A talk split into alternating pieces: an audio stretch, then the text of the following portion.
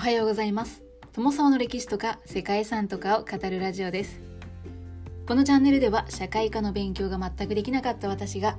歴史や世界遺産について興味のあるとこだけゆるく自由に語っています。本日ご紹介する世界遺産は武夷山です。はい。武夷山と言います。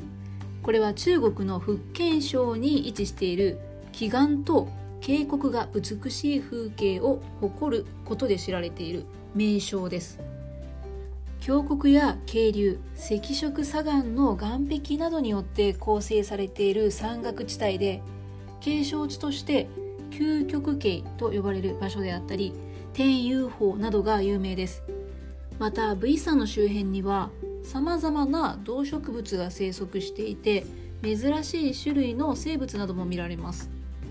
V 山は世界遺産としては複合遺産としての価値を認められていますがそれは自然環境の中に道教寺院や遺跡なども残されているためなんだそうです。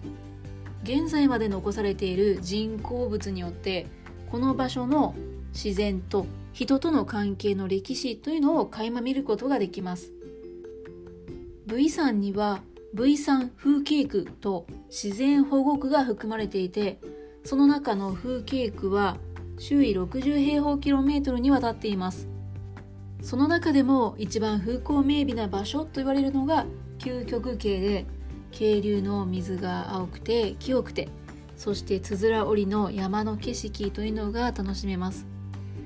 V 山でも最も有名な峰であったり切り立った断崖絶壁の中の洞窟などに配置されている神秘的な古代の棺桶群などもここ究極系の近くに集まっています。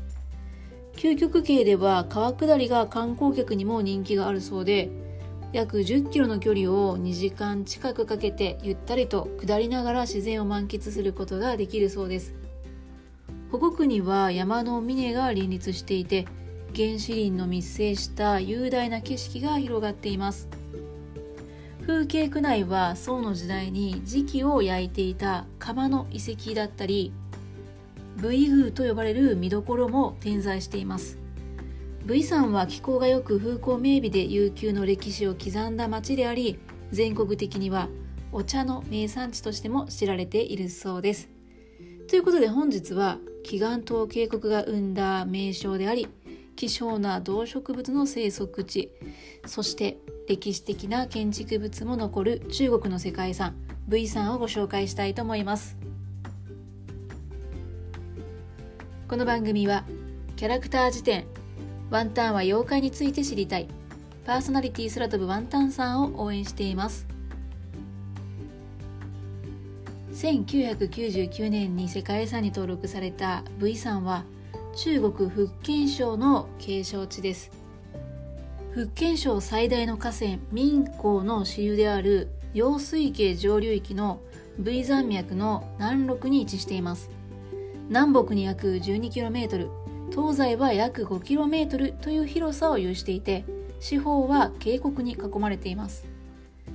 V 山の豊かな自然が織りなす風景は水墨画のような世界だと表現される美しさで中国南東部随一の風景と言われています。そして全世界の生物多様性保護にとっても重要な地区となっています。V 山自然保護区は中国東南部で最大の自然保護区で中亜熱帯の森林の生態系をほぼ完全に維持しているそうです。そんな V 山は中国における最も典型的な短歌の地形を備えていて碧水の丹山とか東南の美しい機械と称されているそうです。単管地形というのは中国南部に見られる切り立った断崖などを特徴とする赤い堆積岩が隆起した地形です。中国で見られる地形の中でも得意で主としては白亜紀の赤みがかった砂岩や礫岩によって形成されているんだそうです。形成される景観がカルスト地形とも似ている場合がありますがカルスト地形が石灰岩で成り立っているのに対して炭化地形では砂岩や礫岩で成り立っているという違いがあるそうです。単管地形はなんとカルスト地形もどきというふうにも呼ばれてしまうそうなんですけれどもやはり詳しくないと同じに見えるのは仕方ないような気もしますがはい。もどきというのはいかがなものなんでしょうかね。V 山は36のミニからなる山でその間を全長 60km の究極系が山を縫うように流れています。究極系というのが先ほどから何度も出てきていますけれども漢字で書くと数字の9に曲がる。そして渓谷の K と書きます。はい9つに曲がる渓谷ということなんですかね。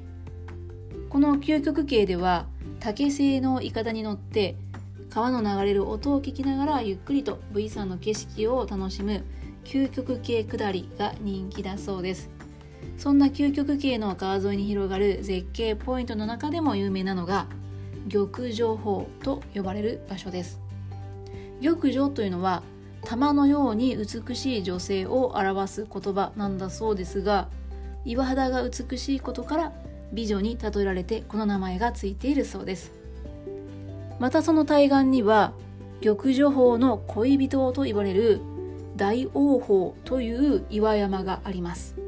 そしてその2つの岩山の間には青黒い色をした鉄板鬼と呼ばれる岩山があって玉女峰と大王峰が出会えないように邪魔をしているといった伝説もあるそうです。他にも V 山では一千点と呼ばれる場所があって人気の観光スポットとなっています。一千点というのは1 2 1000に点と書くんですけれども巨大な岩の裂け目の狭い道を通ると空が一つの線でしか見えないような景観のある場所のことを言うそうです。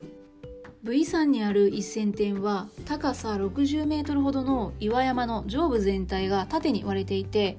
幅1メートルほどの巨大な裂け目ができています。それを中から見ると岩の裂け目から一直線に光が差し込んでいるというのが分かります。そのわずかな裂け目の部分を階段を上りながら外へ抜けることもできるそうです。そして V さんはそういった自然の景観だけではなく豊かな歴史文化遺物があることが世界遺産としての価値を高めています観光地区内にあるカンビエン越王城遺跡は中国の長江以南で最も整った漢の時代の古城遺跡ですまた慶区の中心には全漢の武帝が V 君を祀った V 宮があります。はい。V 君と読んでみましたけれども正確な読み方はっきり分かっておりません。V に君ですね。君という字で、えー、V 君と今回呼ばせていただきました。V 仙道神君とも呼ばれる V 君は中国福建省の V 山の山の神様だそうです。土着神に属していて信仰されている中国の民間神仏の一つだそうで V さんはこの神様にちなんで名付けられた名前だったそうですね。古来福建省の人々は山に入る前に V 君に祈りを捧げていたそうです。V 宮は V さん最古の休館です。休館というのは道教の教団において出家した同士が集まって暮らしてその教義を実践したり儀礼を執行する施設だそうです。V 宮は倒壊と再建が繰り返されてきたそうで現存するのは秦の時代の様子を復元したものだそうです。また V 山では中国宋の時代の儒学者朱熹が約50年間この V 山において書物を書き記しながら弟子を育てたそうです。